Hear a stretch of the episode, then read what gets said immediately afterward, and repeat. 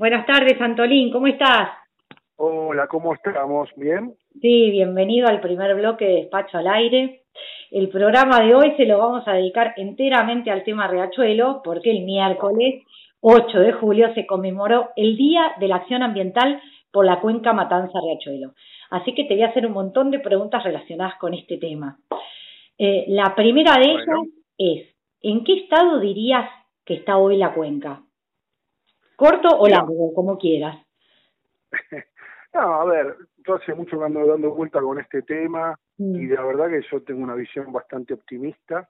Este, creo que hay, hay gente que obviamente tiene que trabajar de pesimista para, para que las cosas funcionen, como todo, pero por eso, pero eh, pero yo digamos estando en gestión creo que tenemos que ser gente gente muy muy optimista. Este, entonces eh, yo lo que diría es que veo no veo el mismo río en el cual crecí, en el que me crié, en el que trabajé, no veo lo mismo que vi hace muchísimos años, pero más allá de la visión personal, que es la que pueden compartir muchas personas que también viven a la del río, digamos, hay cosas que, bueno, con claros oscuros o con luces y sombras han avanzado más rápido que otras. Este, a pesar de eso, yo entiendo que hay algo que es muy bueno y que hay una política de Estado que se puede que se mantiene, o sea que pasan gobiernos, cambian gobiernos, cambian gestiones de las distintas intendencias, de las distintas de la provincia, de la Ciudad de Buenos Aires, pero esta esta gestión se mantiene, o sea que hay una política de Estado que eso yo creo que va a ser muy redituable para este tema. Claro. Eh, muchas veces se habla eh, o se ha instalado eslóganes de que esto se resuelve rápido, se hacía mil días, se hacía acá, esto es fácil. No es un tema fácil. Ninguna cuenca urbana como la cuenca Matanza Riachuelo, con un colapso ambiental como el que tuvo, mm. es fácil de recuperar. O sea, no es que no es, es fácil de recuperar en sus términos eh, digamos, técnico-ambientales, digamos, no es que yo voy ahí con dos químicos, un biólogo, dos, un laboratorio y esto se resuelve, o que hay inspecciones nada más. O sea, hay muchas más cosas que actúan sobre una cuenca urbana en términos de relaciones sociales, políticas, económicas y sobre todo, lo más importante, una amplia y profunda tradición cultural de un lugar que fue el lugar elegido por una sociedad para ser ensuciado. Entonces, desmontar eso es, es muy difícil, porque e, en ese concepto, digamos, está el desmonte que tenés que hacer educativo, cultural, industrial, de mm. control, de calidad y un montón de cosas. O sea, yo por eso digo, soy optimista en el sentido de que hay obras centrales que están avanzadas, que podrían estar más avanzadas, pero están avanzadas. ¿Cuál destacaría? Y destaco el sistema Riachuelo, por ejemplo, que es una obra muy importante. el sistema Riachuelo es una obra, una obra, digamos, que va a resolver algo que es fundamental, que es el, eh, la, mayor contaminación que tiene el río, que es cloacal. Cloacas, claro. Este, o sea, vos, vos sabés que el Riachuelo tiene un 60, un 70-80% de contaminación cloacal. Mm. Esto le va a dar una magnitud, digamos, a una obra pública, y a una obra, digamos, sanitaria, tan importante o más importante que la que se hizo después de la pandemia de la fiebre amarilla en Buenos Aires a fines del siglo XIX. Entonces digo, esa es la envergadura que tiene esa obra. A veces no hay dimensión de la envergadura de esa obra, porque esa obra parte de colectar el, el, digamos, los líquidos cloacales del sur de la ciudad de Buenos Aires, va a generar la posibilidad de ampliar digamos, la conexión cloacal en la provincia de Buenos Aires. Entonces, nosotros tenemos que seguir ampliando esa conectividad cloacal, que por lo que los anuncios que escuché esta semana del ministro de las Públicas, esta necesidad de poner a, trabajar a la gente rápidamente para poder salir de esta situación en la que nos vamos a encontrar después de la pandemia, uno de los planes va a pasar por el tema cloacal, cosa que me alegró mucho porque no solo le va a generar un mejor hábitat al, al vecino, a la persona que vive ahí, sino que también suma a este proceso. Entonces eso lo veo bien. También veo bien cosas en la ciudad que están avanzadas. Supongo que se a haberle eh, demorado ahora un poco más por la cuestión de la pandemia, pero como el traslado del mercado de Hacienda de Liniers, digamos que, que también fue algo muy difícil de sacar de la ciudad. Mm. la gente no tiene idea a veces o otros funcionarios, otros colegas, a veces dicen eso, lo sacás y lo mudás.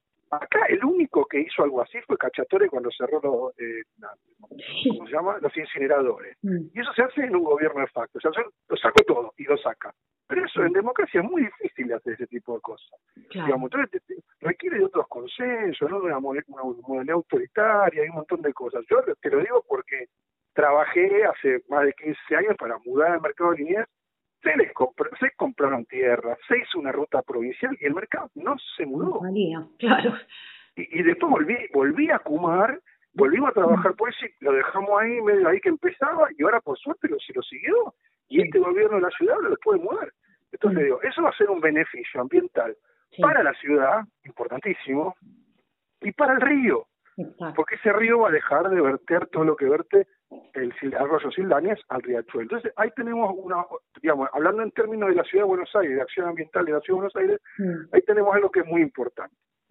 Y otro tema que a mí me parece que tenemos que redoblar todos los esfuerzos posibles, digamos, sobre todo los porteños y sobre todo todas las fuerzas políticas porteñas, en ponerle un punto final al tema de, digamos, de, de, de las relocalizaciones de personas que viven a la vera del riachuelo, como es en el caso de la Villa 2124, mm.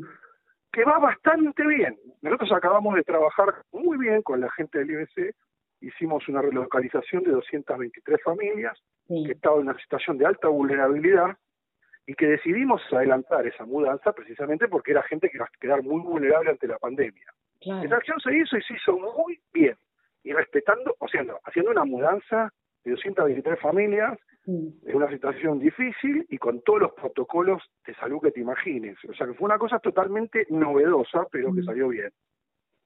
Creo que, digamos, ponerle un fin al tema, a ese tema central. A mí me parece que ahí tenemos que, estamos trabajando, reuniéndonos con el IBC, buscando alguna salida un poco más creativa que esperar nada más que los planes que tenemos, digamos, como para decir, bueno, che, vamos a poner este, pongamos un horizonte. Porque acá me parece que está el tema de la causa Riachuelo. O sea, nosotros tenemos que visualizar algo que se termine en algún momento. En algún momento tenemos que decir, bueno, che, a ver esto, ¿cuándo termina? Entonces, ¿cómo es que termina? Digo, vamos a tener eh, la fantasía del río prístino, viste, que corre transparente con los pececitos naranjas. No, vamos a tener un río urbano muy, muy con mucha mayor calidad ambiental en un lugar muy recuperado, como lo tuvieron los países europeos. O sea, a ver, los ingleses en, su Támesis, 40 y pico de años para recuperarlo, con más de 16.000 muertes por temas de contaminación, y no en, en, muchos, en muchos días, en una noche. Entonces digo, eh, eh, me parece, los franceses, los alemanes, o sea, son procesos complejos este, y que llevan tiempo, mm. y yo creo que a veces nosotros tenemos acá en Argentina no responsable, porque a veces uno a veces está se pone ansioso que todo ya pero también hay que hay que ir viviendo el proceso de las cosas que van cambiando porque si yo sé que tengo esta obra que va a cambiar lo que acá a tres años si yo sé que todavía faltan poner en caja algunas empresas para que terminen de regularizar su situación de contaminación bueno ahí tengo un plazo por ejemplo. Tengo tres años para poder terminar cloaca, tengo tres años para ponerte en caja vos que está todavía no cumpliendo con la contaminación. Y no pedir una inmediatez a veces de algo que es imposible, porque yo te soy sincero, mirá, a veces uno hace crítica cuando tengo que estar en la oposición, pero trato, o sea, me parece que hay críticas que están muy bien y a veces pueden ser duras, pero lo que está mal es invalidar todo lo que he hecho, ¿entendés? O sea, que, que no haya pasado nada, porque eso genera una desazón en la gente, y lo que es más patético que me pasa a mí cuando voy a dar una charla sobre el riachuelo, historia de contaminación, lo que fuera, es que si voy a un lugar que está cerca del riachuelo, voy a tener la demanda concreta de algo puntual. Pero la gente se da cuenta que las cosas están cambiando. Ahora voy a otro barrio, voy a otro lugar, otra provincia, y la gente cree que no pasó nada ahí. ¿Entiendes? Ayer yo leí un diario, claro, yo ayer leí un diario y vi una foto que ponen. El diario puso una foto con un, con un artículo que decía lo único que se hizo fue limpiar los bordes y hacer cosmética. Bárbaro. La foto que ilustra la nota es un borde todo sucio que no existe más. Exacto. Ahora tenemos el camino de tira despejado. Es un borde, es, es un borde viejo. Esa foto tiene por lo menos 10 años. Sí. Entonces, el, el, que el que edita por una foto que asevera algo que incluso el de la nota es lo que ve a favor nada más. Entonces, este es el gran problema. Yo a mí no me parece mal que diga, che, no sigue dando el oxígeno que tiene que dar, che, porque es verdad, nadie mm. se va a escandalizar. Ahora, yo lo que no quiero es que se pare nada de lo que está pasando. Hoy, mira, en la mañana, disculpa que te tuteo. No hay problema. Vení este, tú también. este, hoy en la mañana hicimos un, una conmemoración, una pavada, pero para mí fue importante. Con, con la gente de la Dirección General de Limpieza de la Ciudad de Buenos Aires, sí. Javier García Lorrio, este, él está Un gran trabajo limpiando. Hace un gran trabajo. Bueno, con Javier, yo, a ver, te pongo un ejemplo. Yo a Javier lo conozco hace más de 20 años. Sí. Lo conozco, siempre estuvimos en vereda distinta políticamente. Siempre. Pero siempre nos unió el Riachuelo. Sí. ¿Se entiende? O sea, yo a Javier le confío lo que me dice que le, pasa en el agua. O sea, porque sé de su, de su, de su vocación con ese tema. Como él sabe de la mía. Entonces no hay problema ideológico en sacar la basura entre nosotros dos. ¿Entendés lo que te digo? Claro. Y, y, hoy lo que hicimos fue una foto donde juntamos a todos los que estamos en el agua, los que hacen el trabajo de agua. Entonces vinieron toda la lancha de él, pusimos toda la lancha de Kumar, vino la prefectura, vino el de bombero de la Boca, el de bombero de la Vuelta Rocha. O sea, nos sacamos una gran foto, una foto. Le decimos, estamos acá, todos los días estamos acá, todos los días estamos sacando la basura, todos los días estamos haciendo lo que tenemos que hacer. Me parece que hay que ir encontrando eh, esos niveles y esos grados de alianza que uno ve, porque lo veo en todos los municipios, que todos ya han tenido un cambio con respecto a la relación con el río.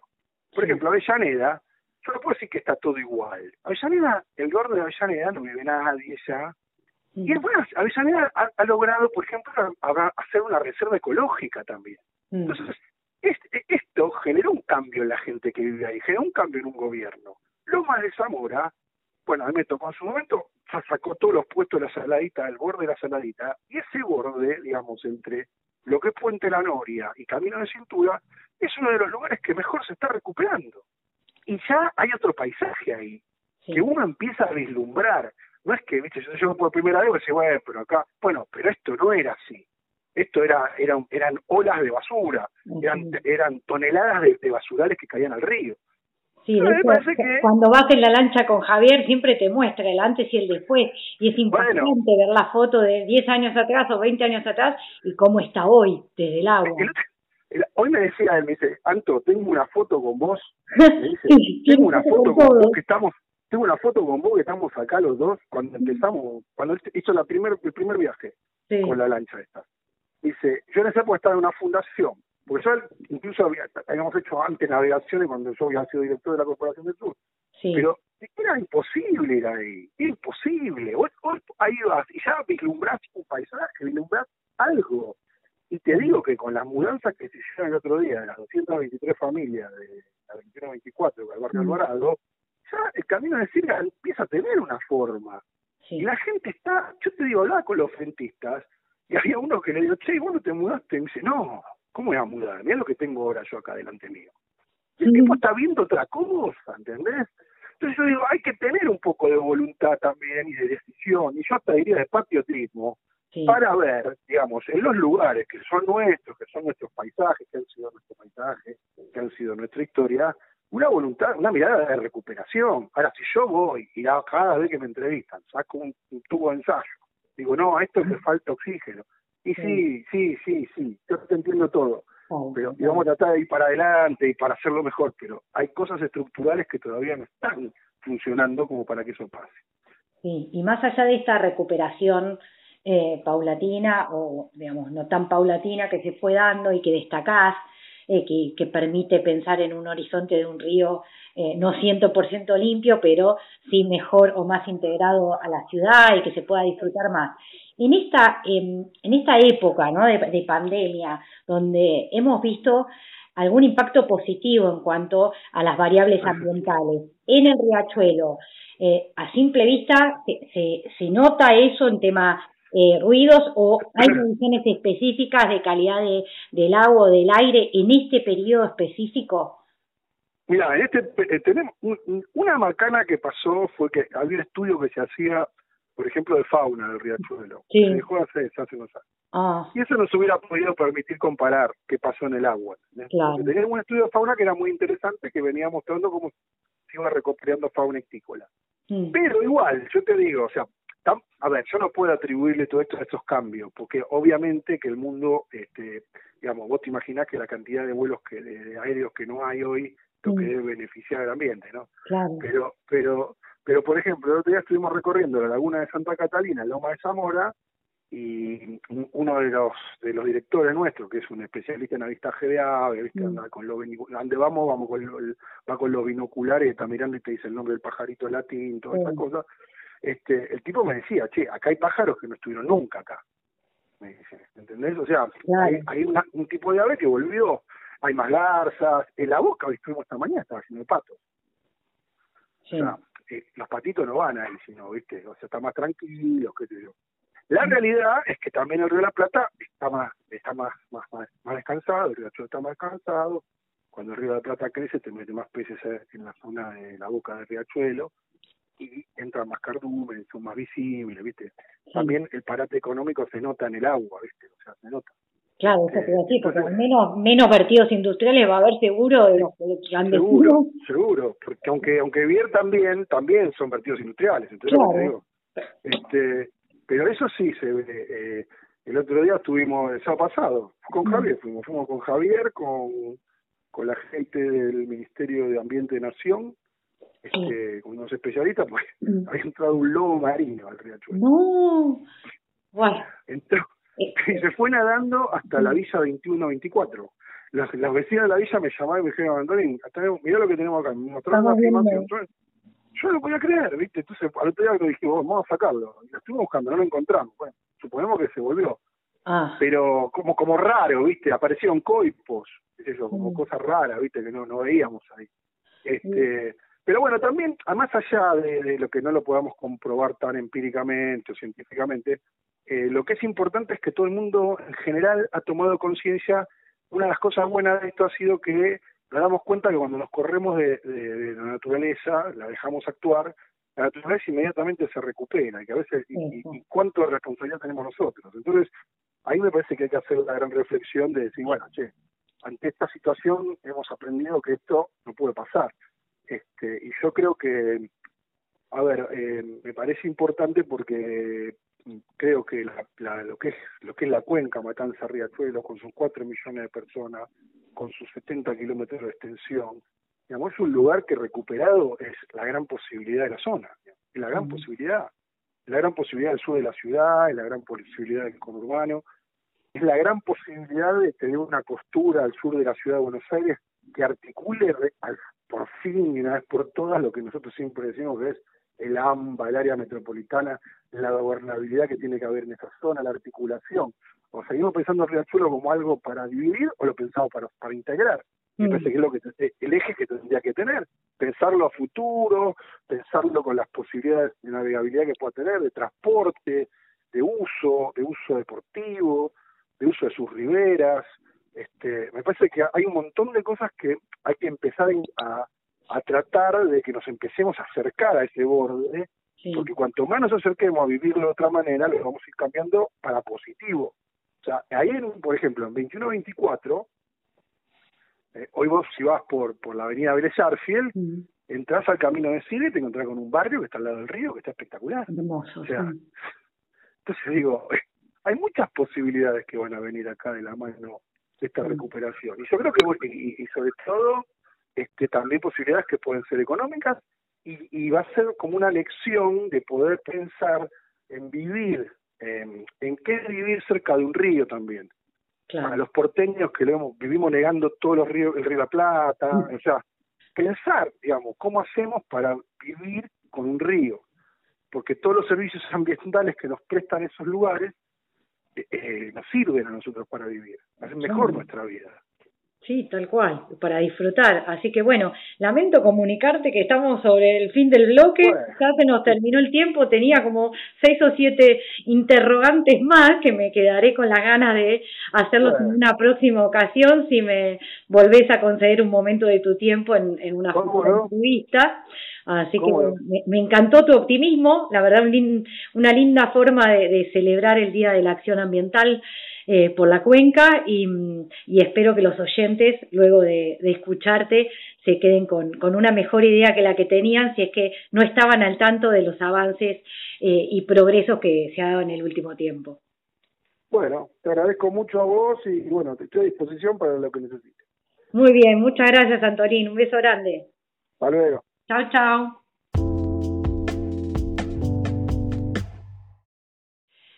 Hola Daniel, buenas tardes.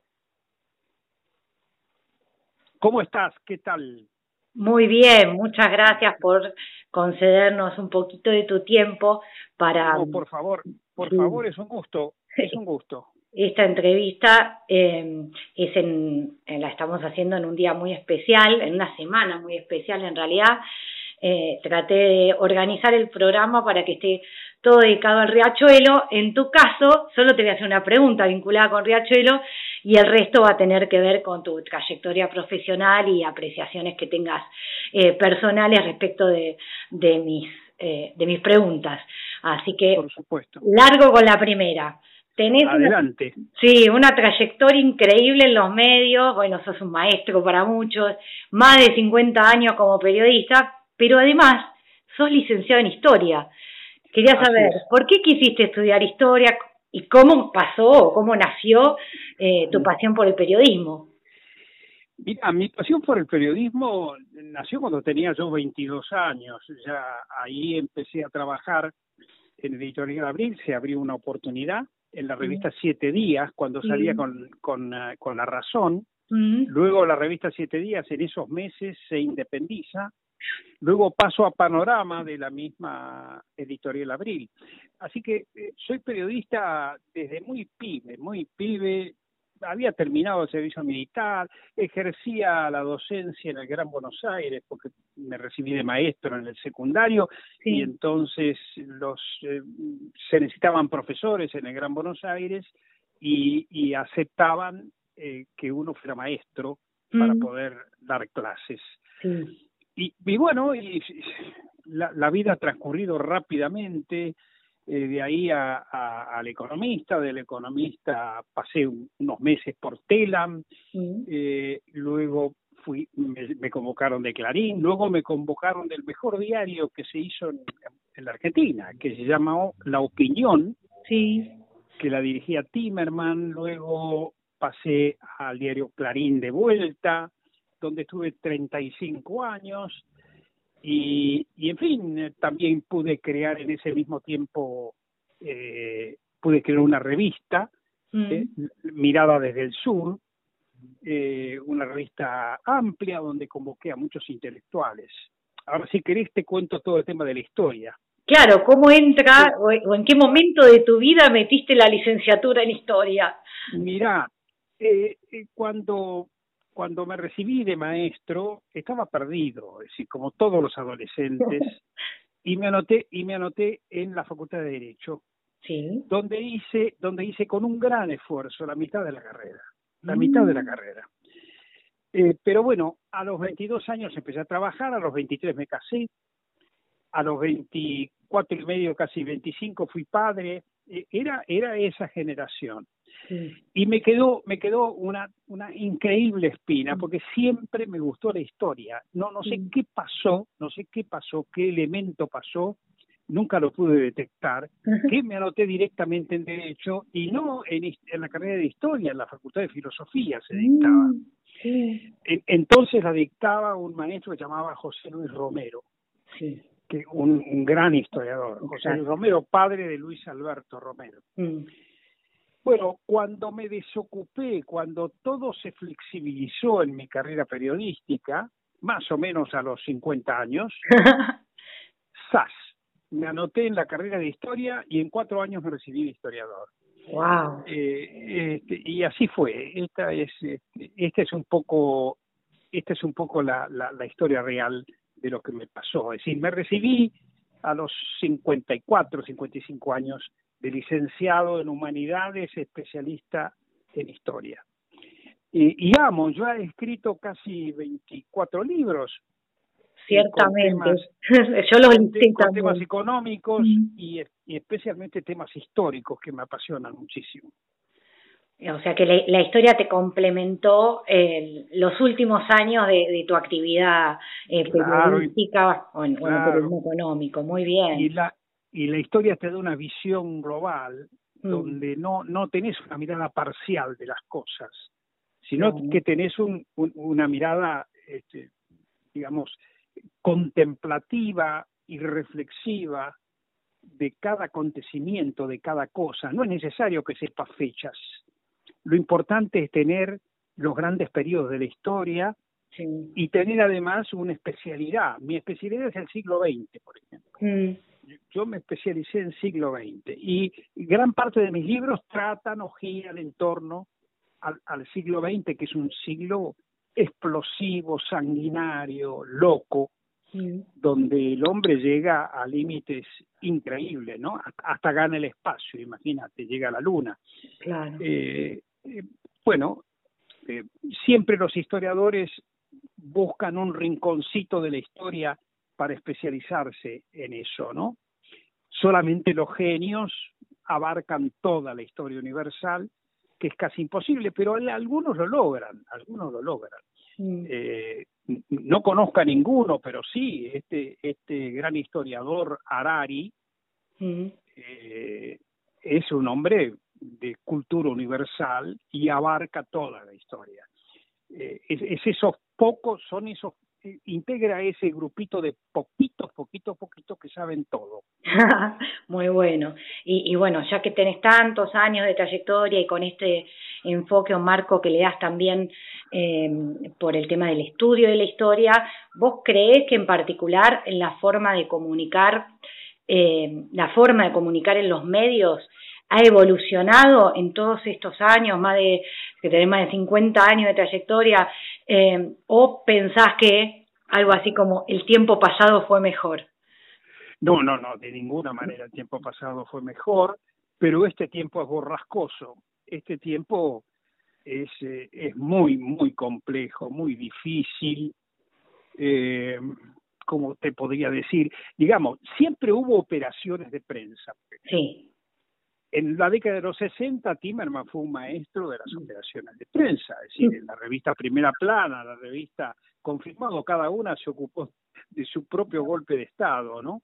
Eh, operaciones de prensa llamo a operaciones interesadas, pagadas. Claro. Generalmente surgen en los momentos de, vamos a hablar de, un, de vos de, Barraca, leí en tu currículum, eh, en las épocas de gran misiadura económica, mm eh, ahí aparecen lo, algún periodista corrupto, como en todas las profesiones hay corruptos, claro. eh, que, que se presta para la operación, para hostigar a alguien, para, para presentarle algún, algún gesto del pasado que lo pueda molestar, o para prender el ventilador y este, hablar mal de alguien o de alguna actitud o de alguna política, ¿no? Eh, en este momento todo se complejiza por el tema de las redes sociales. Tengo una opinión muy negativa de las redes, muy, muy negativa. Te diría una palabra horrenda. Para mí, las redes no son una expresión. Hubo toda una corriente de opinión que creyó que las redes era una forma de hacer periodismo. No es cierto, no es mm. así. El periodismo es periodismo. Este, eh, y, y las noticias muchas veces son interesadas. Mm. Tenés que saber seleccionar entre, entre si es realmente seria y para saber si es seria tenés que rechequear. Es todo un trabajo metódico y serio, ¿no? Sí. Hay que rechequear la noticia. Cada noticia puede ser interesada. Cada fuente informativa que te da datos y tiene cierto interés el político que te dice algo, que te comenta algo que vos no chequeas, y ese, ese a lo mejor te está dando un dato que lo favorece a él, en la pugna política. Claro. Este, y lo mismo el tipo que te informa sobre economía. No, no, mira este, eh, los bonos, este, estos grupos de bonistas, este, está de alguna manera implícitamente interesado en todo esto, ¿no? Detrás de una noticia puede haber un interés. Depende del periodista, depende del periodista frenar esto y rechequear la información. Sí, con el foco puesto en el chequeo de la información entiendo por qué tenés una visión tan negativa de, de las redes, porque justamente se prestan a difundir datos eh, y, opiniones que muchas veces no tienen ningún... Muy peligroso. Claro. El, el IHF hablaba de una cloaca mm. cuando hablaba de las redes sociales y yo creo que se acerca bastante. Eh, eh, el pobre Beachef ya fallecido, eh, creo que su definición se acerca bastante a la realidad. Hay que tener mucho cuidado con las redes. Eh, además, ojo, canaliza los odios de una manera espantosa, ¿no? Eh, bueno, pueden existir las redes, es la libertad cada, que cada uno tiene de expresarse y decir lo que quiere, pero no aferrarse a eso como noticia, ¿no? Salvo que haya una firma por ejemplo, Marcelo Bonelli tiene una posición dentro de este, dentro de la dentro de las redes, pero firma como Marcelo Bonelli, no es este, Jorgito de Paternal. Claro. ¿Entendés? Este, siempre hay que buscar quién lo dice, cómo lo dice y si tenés confianza en la persona que lo dice. Exacto. Eh, es toda una tarea no te diría detectivesca de ninguna manera, pero sí eh, una, tarea de eh, chequeo permanente, chequeo permanente. Exacto. Bueno, por las dudas que se me vaya el, el tiempo de la entrevista muy rápido, eh, no quiero omitir la pregunta que te dije que iba a hacer con referencia al riachuelo. Sé que vos escribiste una nota de opinión eh, muy varias notas, varias notas. Yo, yo recuerdo, eh, o por lo menos la que tengo más presente, es la de principios del 2019, que se llamaba Breve Historia de una vergüenza llamada Riachuelo. Y quería saber cómo, o sea, cómo te surgió la idea, porque en realidad no estaba cerca del 8 de julio, por ejemplo, que ahora pueden surgir muchas notas, porque justo es el Día de la Acción Ambiental por la Cuenca. Pero en ese momento, ¿cómo, cómo nació escribir sobre Mira, a, a, mí me conmueve mucho que esto le pegue, le pegue, afecte y llega a casi 5 millones de personas. En la cuenca, en la cuenca de Riachuelo viven 5 millones de personas. Primero, un problema social de tremenda envergadura. Segundo, entrevisté varias veces a Alberti, que mm. es uno de los dirigentes de la Boca, que promueve eh, de alguna manera que se solucione el tema del riachuelo. Hay poco lobby, acá han todos todos los poderes, la corte, eh, eh, las autoridades, pero esto demostró y patentizó la realidad argentina, mm. que es la fragmentación. Cada uno cuidó su lugarcito. Mm. Los, cada intendente opinó y cuidó su lugarcito.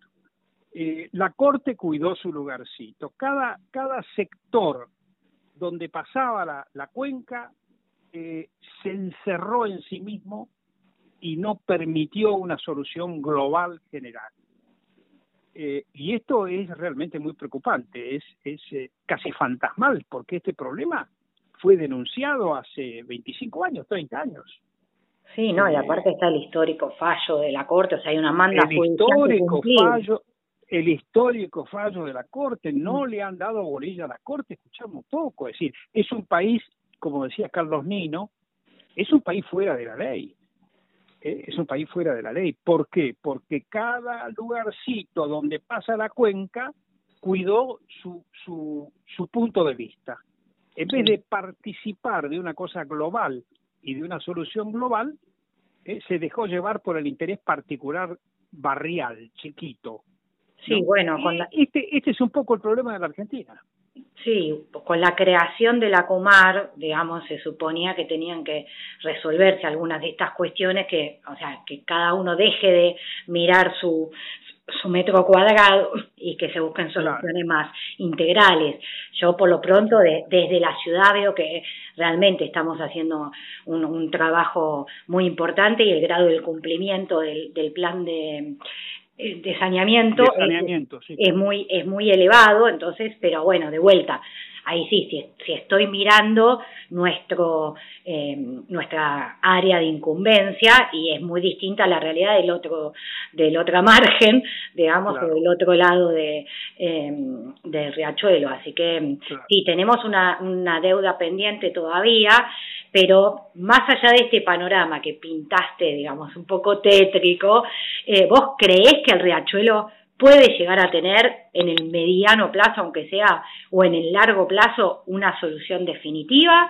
O... Tiene que tener, tiene que tener. Hace 15, 20 años, los londinenses quisieron limpiar el Támesis, el Thames, como dicen los ingleses, y lo lograron. Le costó 50 millones de libras, pero cuando tomaron la decisión, lo tomaron, digamos, con criterio de salvación del río y de salvación de la ciudad. Lo lograron. Los chinos han logrado descontaminar ríos. Si hay técnicas chinas, técnicas inglesas, hay técnicas en el mundo para lograr eh, quitarle esa contaminación brutal que se arrastra desde comienzo de siglo, te diré. Si vos lees los libros de historia de la Buenos Aires de 1890, 1880, 1880 incluso, 1890, 1900, te encontrás con que el, riachuelo ya estaba contaminado por las curtiembres. Sí, claro. Eh, y, bueno, esto se viene arrastrando, fíjate desde dónde, un siglo y medio. Eh, esto tiene que tener una solución unificada, decidida por parte del Estado, por parte con respaldo y con constancia de trabajo de, de, la, de los diputados y de todos los sectores. Y de la sociedad civil también, claro. Y, una, y la sociedad civil, sin duda. Pero parece que no tiene lobby esa sociedad civil. Mm. Eh, vamos a ver, yo, yo le tengo un poquito de fe, no, no lo veo tan mal, pero ojalá, tal vez como te digo, tengo, tengo una, un bias por, por estar en la ciudad que, que en general eh, para mí por lo pronto en los últimos años eh, creo que, que ha encaminado la, la política pública relativa al saneamiento eh, de una forma seria y, y creo que vamos a tener buenos resultados pronto, pero bueno, es mi opinión y el entrevistado sos vos, así que voy a pasar a otras dos preguntas a ver si me da el tiempo, eh, porque quería, por ejemplo, saber de todos los libros, vos ya mencionaste que escribiste 24 libros, ¿cuál fue el más difícil de escribir y cuál fue el que más disfrutaste durante el proceso de escritura? Mm. Mirá, primero uno escribe para uno, mm. no escribe para el público, uno escribe para uno. Sí. Bueno, hay un libro que me llenó de emoción, que se llama Inmigrantes, la historia de los míos y de los tuyos, que editó eh, Sudamericana, antes de que la comprara el grupo Penguin Random House, un grupo mm. inglés importante.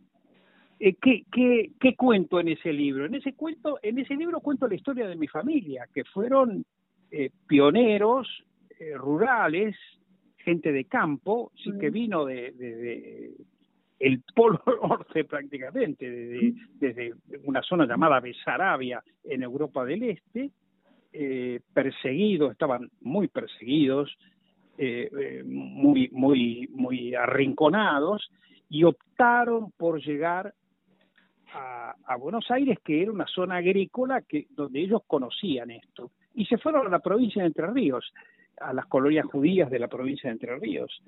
Eh, mi, bisabuelo llegó en 1893. Mm. Tenía 47 años, escúchame bien, 47 mm. años cuando la expectativa de vida en 1893 era 50 años. Mm. Efectivamente, efectivamente él murió a los 52, 53 años. Pero trajo trajo hijos, trajo familia con su segunda mujer porque la primera había fallecido. Y bueno, de, de aquellos surgieron, surgieron estos, ¿no? Eh, mi, mi, sin, em, pese a todo, el nieto del, del inmigrante, que mm. tendría que ser mi papá, bueno, este, estudió el colegio secundario en Concepción del Uruguay, se recibió de médico en Rosario, este, y, y bueno, yo vengo a ser el hijo, es decir, soy el bisnieto de aquel pionero Mm. Que, que, este, que llegó a la provincia de Entre Ríos y se sacrificó como un loco, ¿no? Sí, qué bueno. Bueno, este este fue como el, que más disfrutaste o el más emotivo y el más el Más el más emotivo. Los otros, te diría que no, no, no, no los, digamos, quería tratar el tema, pero pasé por momentos de, de, tensión y de, y de molestia, ¿no? He escrito mucho, he escrito mucho sobre los procesos de violencia. Hay un libro mío eh, todo lo que hay que saber sobre los genocidios en el siglo XX, donde abarco todos los genocidios del siglo XX, eh, que lo editó Planeta mm. a través de una editorial eh, que del grupo Planeta que se llama Ariel.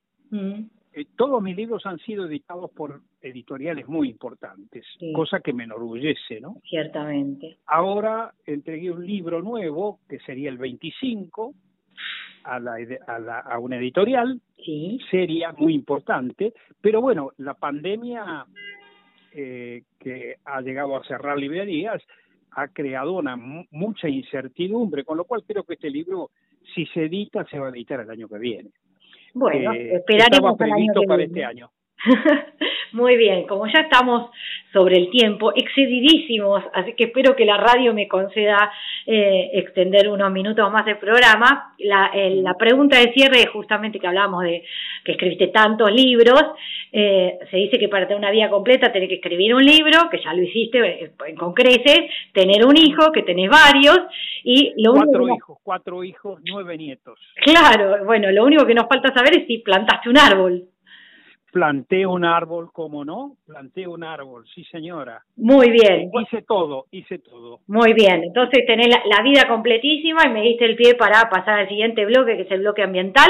Vamos con tu árbol eh, y espero que igual plantes algunos más o, tus nietos e hijos. Ojalá pudiera, ojalá pudiera, sí. Muy bien. Bueno, te, te agradezco muchísimo por tu tiempo, fue una hermosa entrevista y espero que nos falte oportunidad para eh, tener otra porque me quedé con unas cuantas preguntas por hacerte. cuando quieras. Muchas, muchas gracias. Chao, hija, chao. Hola Andrés, buenas tardes. ¿Qué tal? Buenas tardes, ¿cómo estás? Muchas gracias por concedernos la entrevista. No, muchas gracias por llamar. Es un honor tenerte hoy en este segmento del programa. Siempre el tercer segmento está dedicado a temas ambientales y esta es una semana muy especial. Eh, tenía muchas ganas de que fueras vos nuestro invitado en el tercer bloque, así que estoy muy emocionada, sobre todo porque compartimos en eh, varias actividades, pero me acuerdo una en especial en la legislatura, cuando se cumplieron 10 años del fallo Mendoza, pero yo lo digo así simple eh, y en general el ciudadano común no sabe lo que es el fallo Mendoza, le suena pero no lo tiene tan en claro. ¿Querés compartir, contarle a nuestros oyentes qué es ese histórico fallo?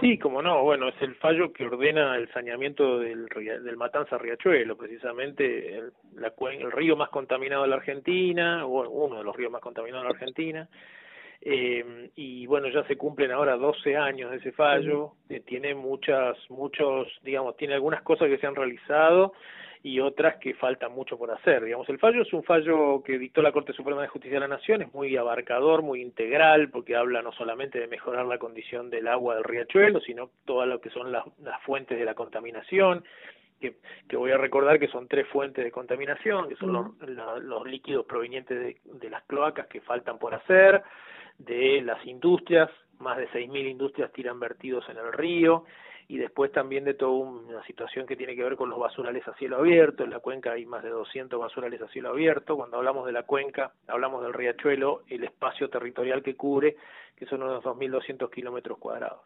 Entonces, en este contexto, digamos, en el que estamos hoy, en donde claramente estamos en situación de crisis, con por supuesto la autoridad estatal bastante paralizada en cuanto a lo que tiene que ver con la cuestión que realiza en puntual, digamos, hoy la, autoridad de la cuenca Matanza Riachuelo, que es quien se ocupa del saneamiento del riachuelo y es un organismo integrado por la ciudad de Buenos Aires, la provincia de Buenos Aires y el Estado Nacional, está ocupándose de la asistencia sanitaria del COVID, ¿no es cierto? Mm. Pero bueno, eh, en este sentido creo que lo importante destacar acá es que se han hecho cosas en estos años, eh, se han hecho cuestiones, se han hecho cosas, este, se ha, digamos, removido todo lo que es la basura que estaba dentro del río, más de 60 buques se sacaron del borde. Cuando estoy hablando de esto no parecen temas menores porque estamos hablando de un río que, que no corre muy rápido, es un río de llanura y cualquier cuestión que está incorporada ahí en su, en su, en su curso tiende a, a, juntar toda una cantidad de residuos.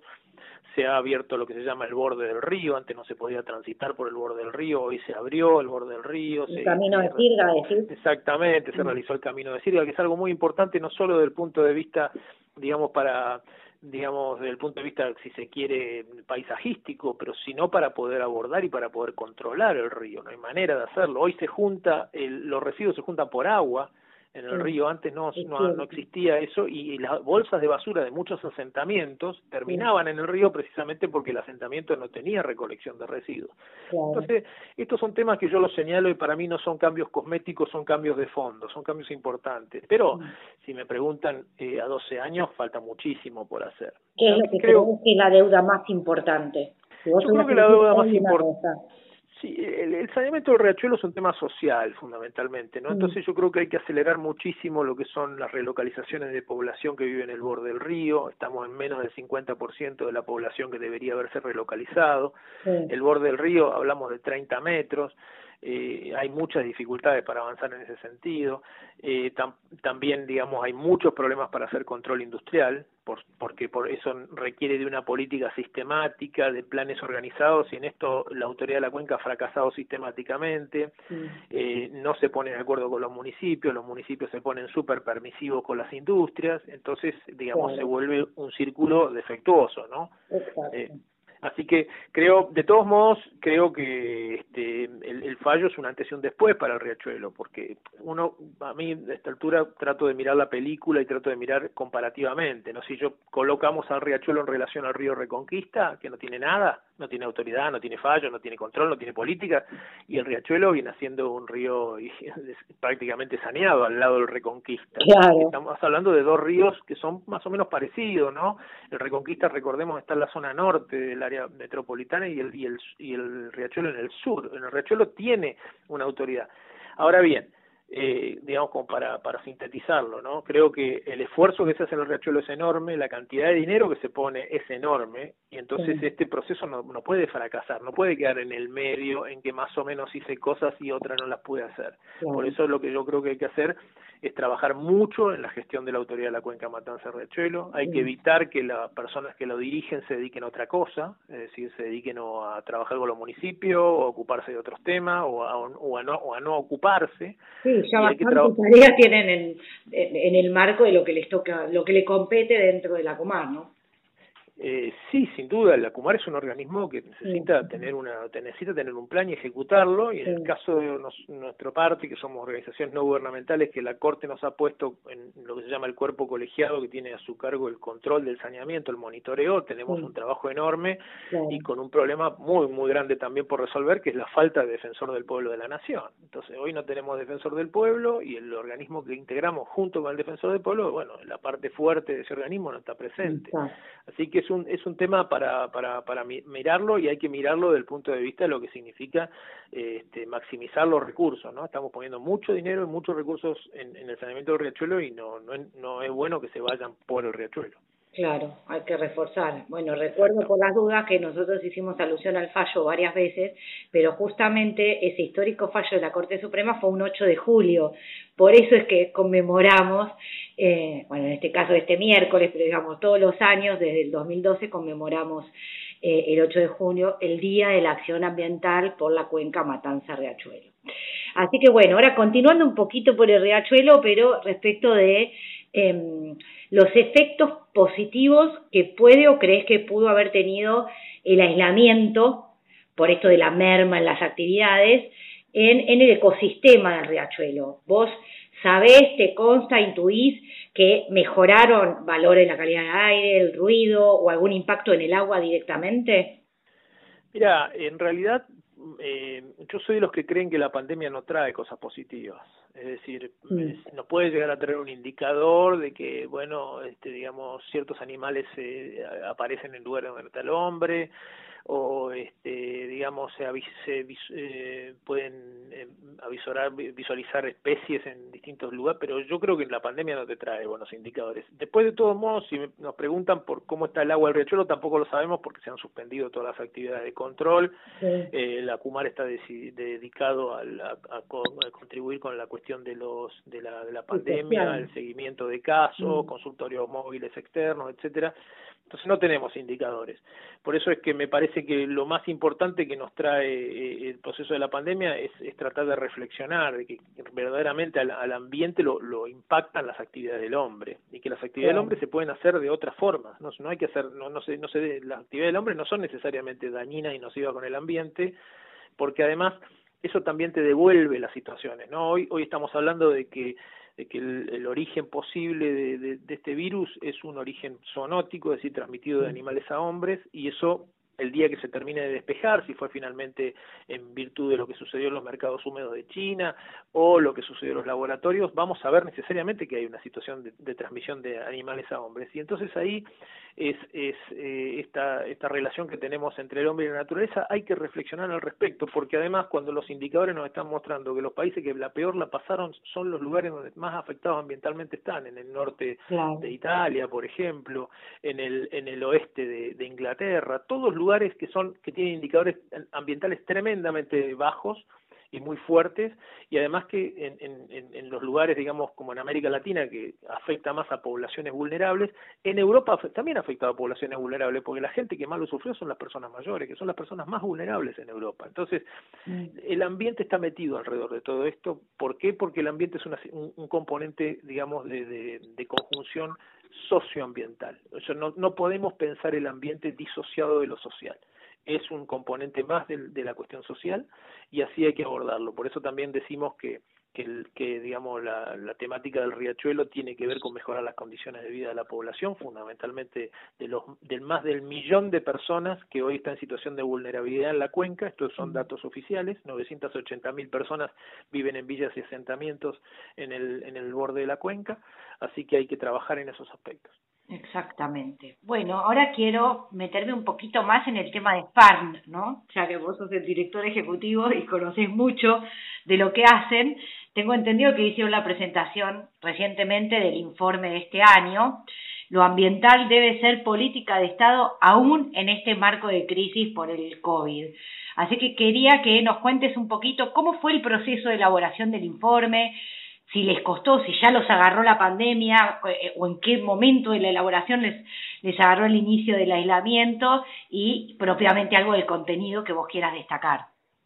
Bien, nosotros desde hace 12 años hacemos el, el informe anual eh, de, de, nuestra organización, informe ambiental anual de nuestra organización, en donde lo que intentamos hacer es, es, es analizar fundamentalmente el, el, el, accionar de lo que son los temas que impactan en la política ambiental o impactan en, en, en el derecho a, a gozar de un ambiente sano, como establece la Constitución, y, y en este sentido, bueno, esta duodécima edición nos, no, lo terminamos de hacer el informe en el mes de febrero, no había, no teníamos ah. en ese tiempo, estaba el COVID presente por lo menos en América Latina y en Argentina, así que tuvimos que rehacer una, una parte, por lo menos incorporarle un prólogo para darle un contexto de, de situación, pero creemos que el, el, el informe tal como está armado eh, por, digamos, está, está muy en línea con lo que está sucediendo en la Argentina. Nosotros creemos que la, la temática ambiental necesariamente tiene que transformarse en una política de Estado, porque la cuestión de la pandemia, digamos, llega en momentos en los cuales, por supuesto, a nivel mundial tenemos una crisis, una crisis económica que ya viene arrastrándose del 2008, pero a eso tenemos que sumarle también la crisis climática, que no desapareció por la pandemia, al contrario. Yo creo que la crisis climática, los problemas climáticos mundiales se van a ver retardados, se van a quedar en la agenda más atrás y se van a agravar, lamentablemente. Sí. Y, y siempre miramos un poco lo que ha sido la crisis climática, la crisis de la pandemia en relación a la, a la climática. La crisis de la pandemia es como una crisis urgente, no es una crisis que nos afecta hoy, que hay que, que, hay que generar medidas ya, inmediatamente. Y la crisis climática es una, es una crisis que va eh, haciéndose a fuego lento. Es decir, pero las consecuencias de la crisis climática, una vez que estén presentes, van a ser muy difíciles de volverlas para atrás.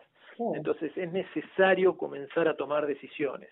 Si esas decisiones no las toman los países a nivel mundial, es decir, si el señor Trump se puede dar el lujo de retirarse del Acuerdo de París, si hay países importantes que no quieren adoptar medidas, yo creo que nosotros desde cada uno de los lugares donde estamos, desde los municipios, desde las provincias, desde las ciudades, podemos ir tomando medidas que nos vayan eh, haciendo mejorar nuestros nuestro nuestros sistemas, nuestros estándares ambientales, es decir, reduciendo la movilidad, eh, siendo más eficientes en el uso de los recursos. Todos esos temas los podemos hacer y esos van a contribuir globalmente. Así que por eso creemos que, el, que el Estado tiene que ser, eh, digamos, el ambiente tiene que ser una política de Estado y así hemos conformado el, el informe este año rápidamente te puedo decir que tiene unos seis capítulos y hemos intentado que cada capítulo tenga que jugar con la reversión de un dicho popular, de un dicho popular. Por ejemplo, el primer capítulo se, llama Del dicho al hecho ya no queda trecho y nos oh. habla un poco de, la urgencia de lo que es la agenda ambiental de largo plazo, ¿no? La que siempre la dejamos de lado porque tenemos que cerrar los indicadores económicos, no tenemos que ocupar otra cosa y el ambiente en algún momento va a llegar, este, porque está más de largo plazo. Entonces ahí planteamos esos temas el punto, el artículo segundo, el capítulo segundo se llama Cuando el pueblo suena, razones, razones lleva. Nos trata un poco, tratamos un poco el tema de la agenda de las desigualdades, los nuevos colectivos, cómo se integran en, en los temas ambientales. El tercer capítulo se llama Lo barato a la larga sale caro, eh, y, y, de vuelta se junta con el primero que nos, nos habla un poco del, del, de los problemas que tiene tener una estrategia de corto plazo en, en, en, temas ambientales. Y hay un tema que este año sí nos llamó bastante la atención por la respuesta que tuvimos y que se llama Ambiente y Estado y con la pregunta ¿Asuntos separados? Y entonces le preguntamos a referentes políticos, al ministro de Ambiente por un lado y a referentes de, políticos de distintos, de distintos frentes electorales importantes eh, sobre, sobre la necesidad de una política ambiental y hemos logrado respuestas, así que esta es la primera vez que lo logramos. Eh, y ya el último sería eh, Para en el mundo me quiero insertar, y hablamos un poquito del papel de la Argentina en la agenda global, y en particular uno de los temas que nosotros nos viene movilizando desde hace algún tiempo, más allá del Acuerdo de París, que es un tema global, por supuesto, es el Acuerdo de Escazú, que es un acuerdo regional sobre el acceso a información, participación y justicia en temas ambientales. Y justo, mira, me mencionaste todos, menos el que, el que me encantó, que era predicar con el ejemplo, y te iba a preguntar ¿Cómo se traduce? Porque yo me quedé con el título nada más y que como tiendo a asociar las cosas que puedo con eh, temas e iniciativas solidarias, me llevó por ese lado, pero digo, no, no estoy tan segura de cuál fue el enfoque que le quisieron dar en el informe. Así que contame eso y ya te, te libero. Sí, predicar con el ejemplo es, es mostrar buenas prácticas. Es decir, nosotros tenemos un, un conjunto de, de, acciones que desarrollamos desde la Fundación. La Fundación tiene, por ejemplo, un espacio que se llama la Clínica Jurídica de Derecho Ambiental. Y allí nosotros lo que hacemos es desarrollamos casos y defendemos eh, personas y, y, digamos grupos de personas que tienen afectaciones al derecho ambiental. Allí estamos mostrando muchas de las prácticas que llevamos adelante y, y además, por supuesto, también mostramos algunas prácticas que se dan en algunos lugares de la Argentina que entendemos van por lo que se llama el camino correcto, ¿no es cierto? es decir, por el camino que tiende a generar, eh, digamos, acciones que son prédica con el ejemplo. Es decir, yo hago esto y, lo planteo, lo desarrollo y además lo practico. Y ese es un tema central para la temática ambiental. Por eso ahí están enunciados muchas de esas. Súper interesante.